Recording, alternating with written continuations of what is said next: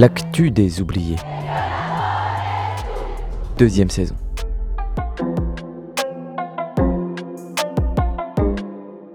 À l'heure où les médias dominants entretiennent un voile d'une désespérante opacité sur nos horizons, il nous a semblé urgent de changer de prisme. Le monde est un océan qui se soulève. Au cœur de ces vagues règne ce qui fait de nous des êtres vivants. Écoutons déferler cette écume.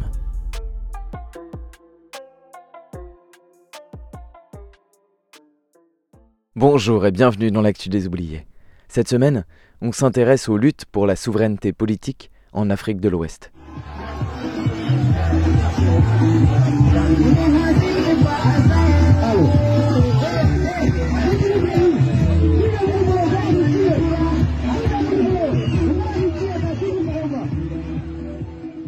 Lundi 31 janvier, coup de tonnerre au Quai d'Orsay.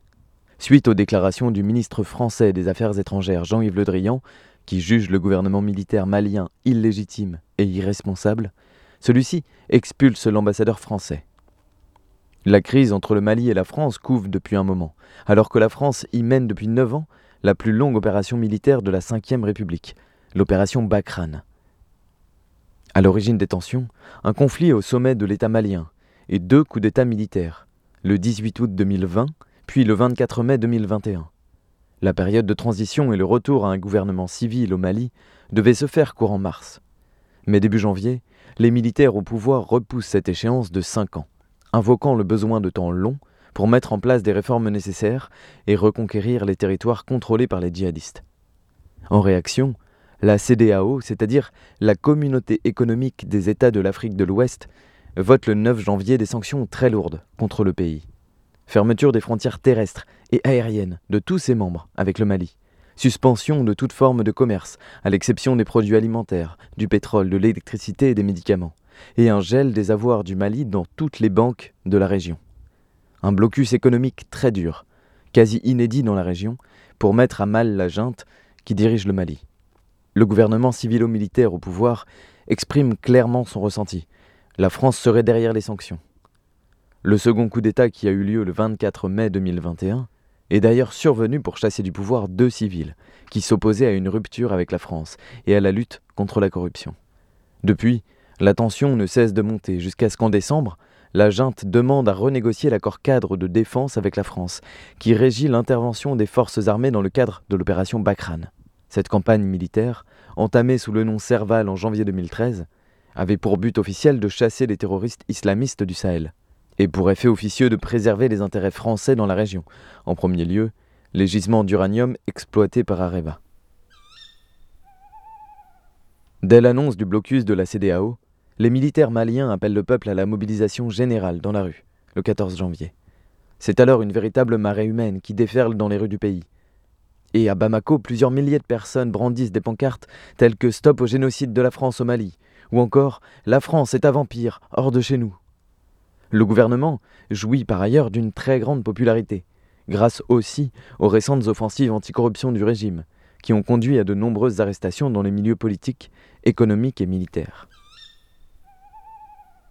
Si cette vague s'exprime avec beaucoup de force ces dernières semaines au Mali, à bien y regarder, elle semble être la face visible d'une lame de fond qui traverse l'Afrique, et en particulier les anciens territoires sous domination française. Au Sénégal, en Guinée ou au Ghana, les peuples voisins du Mali sont sortis dans la rue pour dénoncer les sanctions de la CDAO et la collusion entre cette organisation et les intérêts de la France-Afrique.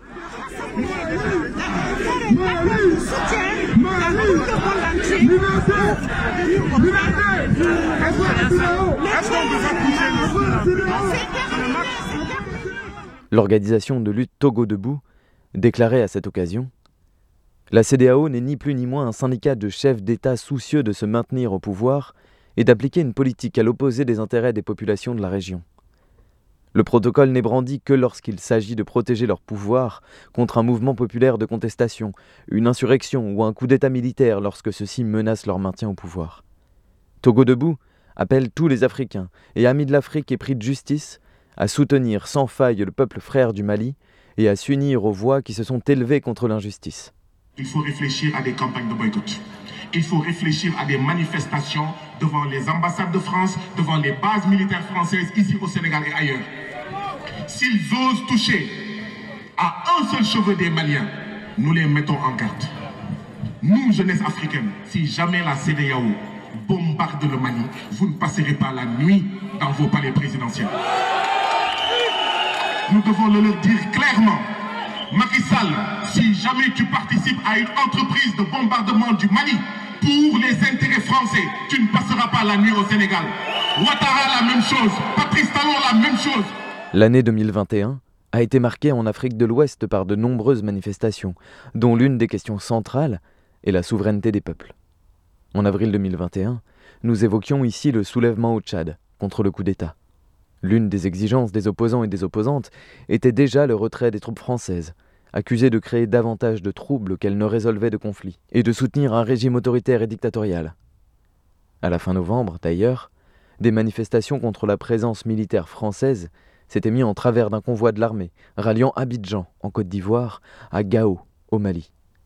Bilan 21 blessés et 3 morts dans deux localités différentes, au Burkina Faso et au Niger. La France a envoyé une fin de non-recevoir au président du Niger qui demandait des comptes sur le drame. Bavure et maladresse se multiplient, avec une éternelle posture paternaliste et condescendante, racontée encore récemment à France 24 par Abdoulaye Diop, ministre civil des Affaires étrangères au Mali. Le Drian se trouve d'ailleurs au cœur du conflit, avec la justice malienne qui étudie une possible affaire de corruption dans laquelle tremperait le ministre français, et une schizophrénie diplomatique étalée au grand jour. Car si le breton est sévère avec les militaires maliens, il est plutôt complaisant et amical avec les dictatures tchadiennes, égyptiennes, qataries ou saoudiennes, autant de régimes violents qui tuent grâce à des armes achetées à la France. Et dans le même temps, au Sahel, les groupes djihadistes ne cessent d'avancer, démontrant l'incapacité de la France, des gouvernements alliés et de l'Union africaine à faire véritablement face, ce qui nourrit d'autant plus la colère populaire. Comme le rappelle le journal en ligne Afrique en lutte, en l'absence de résultats tangibles, les forces françaises de Bakran sont vues comme une armée d'occupation. Aux yeux de certains, elles sont même perçues comme complices des djihadistes. Le 22 janvier, au Burkina Faso, une manifestation a viré à l'émeute dans la capitale Ouagadougou quelques jours après que le gouvernement ait restreint l'accès aux réseaux sociaux. Dans tout le pays, des marches avaient été convoquées pour dénoncer les privations de liberté alors que nombre d'opposants croupissaient en prison. L'incapacité du gouvernement à assurer la sécurité du peuple face aux djihadistes est tout comme au Mali une cause de la colère. Et naturellement, les Burkinabés et les Burkinabèses se sont solidarisés avec le peuple malien contre les mesures prises par la CDAO. Deux jours plus tard, le 24 janvier, le mouvement patriotique pour la sauvegarde et la restauration renverse le président. En réalité, ce ne sont ni plus ni moins des militaires qui se cachent derrière cette appellation. Et au vu des scènes de Liesse le soir même, le coup d'État semble avoir plutôt bonne presse, au moins au sein d'une partie du peuple. Ne serait-ce que parce qu'il chasse un gouvernement jugé autoritaire, incapable et à la botte de la France. Roland Balaya, porte-parole de la coalition des patriotes du Burkina Faso qui avait organisé le blocage de l'armée française en novembre, affirme au point. La CDAO et l'UMOA n'ont pas pris la mesure réelle de ce qui s'est passé au Mali. Nous estimons que c'est en partie des sanctions prises contre ce pays qui ont entraîné la chute de Roch Kaboré, le président burkinabé. Aujourd'hui, les dirigeants de la sous-région ont intérêt à agir dans le sens des attentes de leur peuple, plutôt que d'écouter des voix étrangères, en l'occurrence celles des pays occidentaux. Les peuples maliens, burkinabés ou nigériens sont souverains. Au Niger, pourtant, le président Mohamed Bazoum s'est posé en défenseur de la présence française, ce qui le pousse dans des retranchements autoritaires. Il mène ainsi une politique répressive envers la société civile militante. Une manifestation en solidarité avec le Mali et le Burkina, contre la vie chère et la corruption, et pour le départ des troupes françaises, devait se dérouler le 30 janvier. Elle a été interdite et très vite dispersée, comme cela avait déjà été le cas en décembre.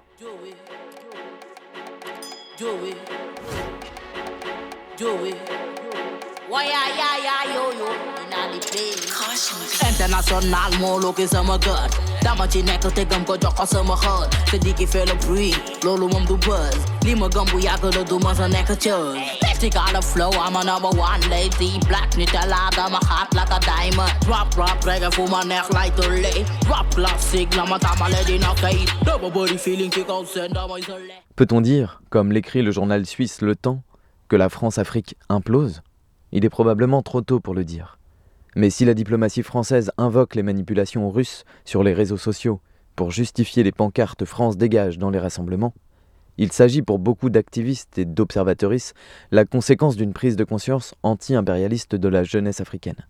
Depuis une dizaine d'années, de nombreux mouvements populaires de lutte se construisent en Afrique de l'Ouest, avec souvent des réussites à la clé. Ce sont des mouvements politiques construits autour d'une jeunesse dont le premier souhait est de se réapproprier sa souveraineté, en s'érigeant notamment en barrage citoyen contre le népotisme, la corruption et l'impérialisme. Leur lutte est liée tant à des questions sociales qu'à une volonté de ne plus laisser le pouvoir aux appareils politiques. Elle s'inspire largement de la mythologie révolutionnaire panafricaine, avec en tête des figures telles que Patrice Lumumba ou Thomas Sankara, dont les assassins sont précisément en train d'être jugés au Burkina. L'un des premiers mouvements du genre, marre, naît en 2011 au Sénégal. Mené par des personnalités connues, rappeurs et journalistes d'opposition, le mouvement Y en a entraîné, en une décennie, des milliers de jeunes dans des réunions où l'on discute des conditions de vie et de souveraineté politique. Fer de lance dans la lutte contre Abdoulaye Whale en 2012, le mouvement fait beaucoup d'émules dans les pays voisins, à l'image de Ballet Citoyen au Burkina Faso, qui participe à la chute de Blair Compaoré en 2014. Depuis, les ballets citoyens restent en veille, fonctionnant autour d'une multitude de clubs locaux qui réunissent de 10 à quelques dizaines de personnes, les Cibales, pour citoyens ballets. Cette organisation fut un atout primordial dans le mouvement de lutte qui permit d'empêcher le coup d'État réactionnaire du général Diendere en 2015. En République démocratique du Congo, cette vague est représentée par Filimbi et par Lucha, dont un membre, Soraya Aziz Suleiman, déclaré en 2016 au Monde Les autorités sont habituées à la politique politicienne et à la répression brutale. Elles savent corrompre ou dupliquer des partis politiques, combattre des groupes armés, mais elles ne peuvent pas grand-chose contre un collectif de citoyens sans structure hiérarchique. La lucha n'a pas de statut juridique. Personne ne peut nous interdire d'exister. Ce genre d'organisation fleurit en Afrique de l'Ouest. Et toute une partie de la jeunesse s'interroge désormais sur ses capacités à agir. Nous pourrions évoquer Croisade au Tchad. Ça suffit comme ça, au Gabon, où la coordination Tournons la page, qui réunit 234 organisations dans 10 pays. L'ampleur du phénomène démontre le profond besoin d'expression politique de la jeunesse. Mamadou Dimé, auteur de l'article de Faale à Yanamar, montre à quel point le milieu culturel accompagne ces mouvements de lutte. Dans le cas du Sénégal, le rap a une importance grandissante. Passant d'influences heureuses satiriques dans les années 90, avec Positive Black Soul par exemple, au fer de lance de Yanamar dans les années 2010, les rappeurs et les rappeuses adoptent une posture de sentinelle citoyenne.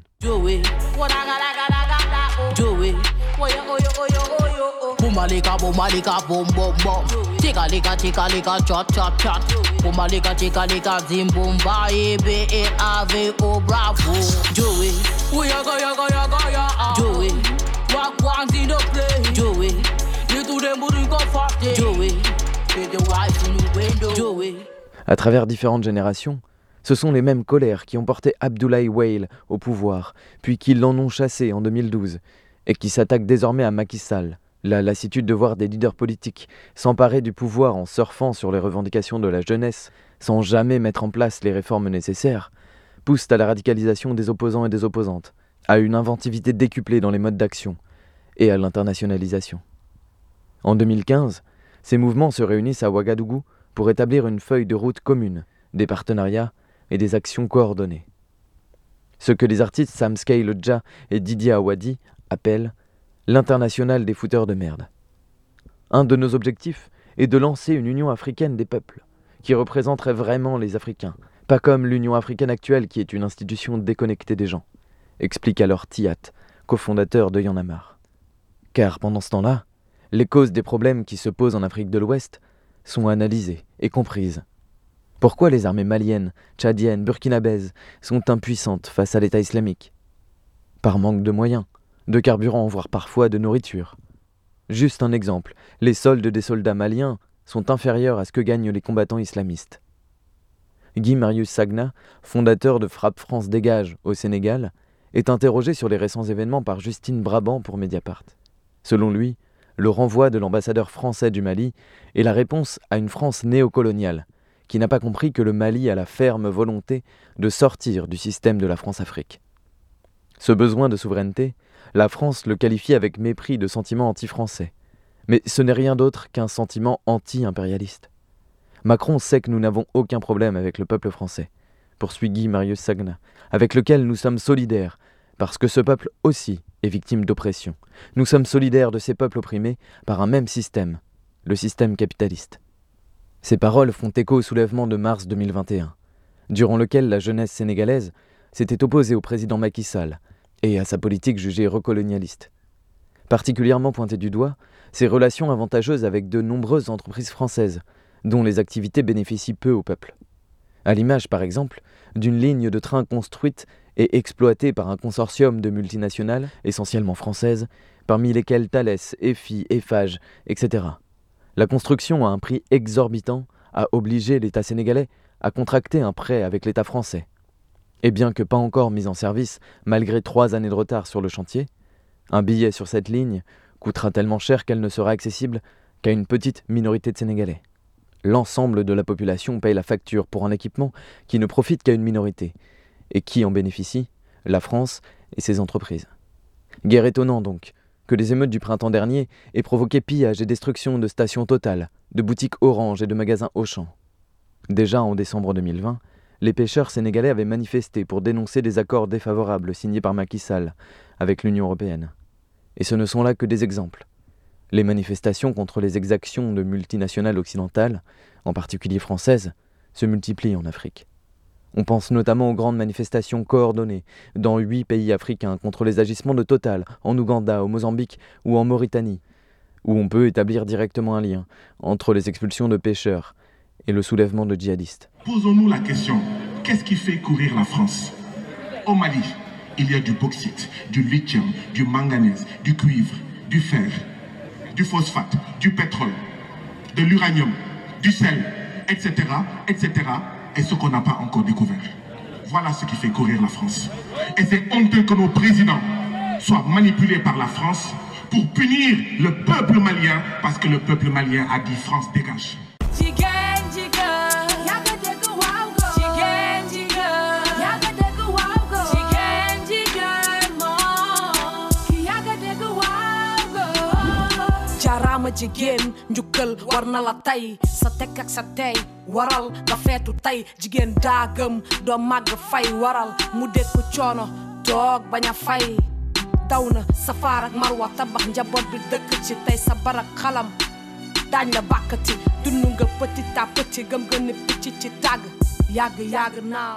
On peut encore se demander pourquoi les coups d'État reçoivent l'appui d'une partie de la population. Pourquoi ces organisations citoyennes, qui prônent la souveraineté des peuples et développent une forme démocratique nouvelle, ne condamnent-elles pas les militaires qui prennent le pouvoir? Guy Marius Sagna, de Frappe France Dégage, explique encore Je ne fais pas du fétichisme du civil ou du militaire. On a vu des militaires dont la gouvernance a été mille fois plus vertueuse que des civils. Thomas Sankara, Jerry Rawlings. Dans la recherche du progrès et dans la lutte pour le bien-être des peuples, qu'est-ce qui est le plus important? Est-ce la tenue de celui qui dirige ou les options politiques qu'il prend? Et plus loin, il ajoute. Est-ce que la démocratie représentative telle qu'elle existe aujourd'hui est réellement une démocratie? Est-ce réellement le pouvoir du peuple, par le peuple, pour le peuple? Sur les 17 millions de citoyens sénégalais, combien sont inscrits sur les listes électorales? Combien votent? Très peu. Et c'est le cas partout sur la planète. Personnellement, cette démocratie représentative n'est pas mon modèle, car c'est un instrument à travers lequel des dirigeants définissent et appliquent au nom des peuples des politiques qui n'ont rien à voir avec les intérêts des peuples. Il faut revoir les modes de gestion de nos États, de nos municipalités et de nos collectivités territoriales. Car globalement, la question qui se pose vraiment, celle qui revient toujours, c'est celle du maintien de ces pays dans une économie qui leur est défavorable. L'espoir populaire qui se cache derrière ce désir de souveraineté, qui pousse y compris à soutenir des coups d'État lorsqu'ils sont menés par des gens que l'on pense sincères, c'est celui de la réappropriation de sa propre économie. Remettre en cause le franc CFA, chasser les multinationales qui répandent la misère, l'expropriation des paysans et la désertification des sols, et mettre sur pied un système politique qui soit tourné vers les besoins de la population. Ainsi, recréer un tissu social en parade à la montée de l'islamisme, pour pouvoir se passer peut-être d'armées supplétives envoyées par des puissances coloniales aux intérêts ambigus et schizophréniques France dégage France dégage La situation est infiniment plus complexe que ce qu'on peut dire en 20 minutes. Ceci dit, derrière les intenses enjeux géopolitiques, des peuples expriment avec de plus en plus de détermination leur désir de souveraineté, en inventant des formes nouvelles. La jeunesse en particulier prend à bras le corps sa capacité à s'organiser, à créer une dynamique de lutte au-delà des frontières pour constituer un contre-pouvoir réel et internationaliste. Exemple concret, le mouvement Y en envisage déjà d'organiser des rassemblements à la frontière malienne pour briser le blocus de la CDAO, en espérant voir s'achever enfin le temps maudit des colonies. Le pays a besoin de nous. Et c'est ensemble qu'on ira loin. Trop c'est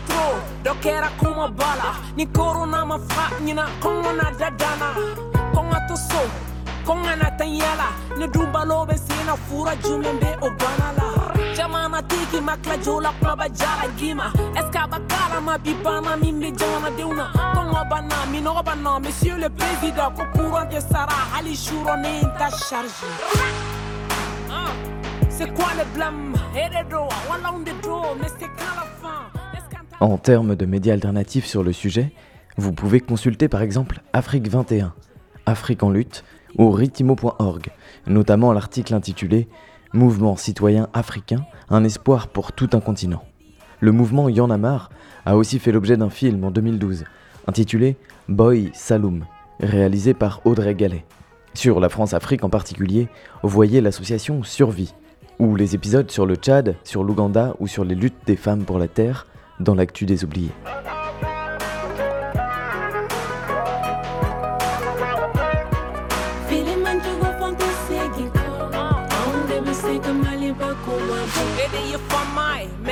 ndivutira halina sora itrama santrama orakomakandala anko ambiko ikera beka masake demokrasia foaode yebeje fagnahy banabe nyemako oye tsie egnakogna fanabe maleyankokokode iere ye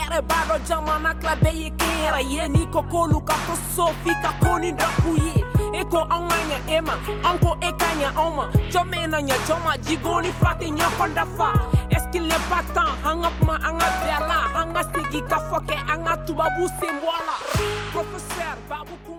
En termes d'ambiance, vous avez pu entendre des manifestations à Bamako, Paris ou Ouagadougou et des prises de parole à Dakar. En termes de musique, nous avons écouté International de Defrisi, Jijen de Sister et Lettre ouverte de Ami Yedewolo.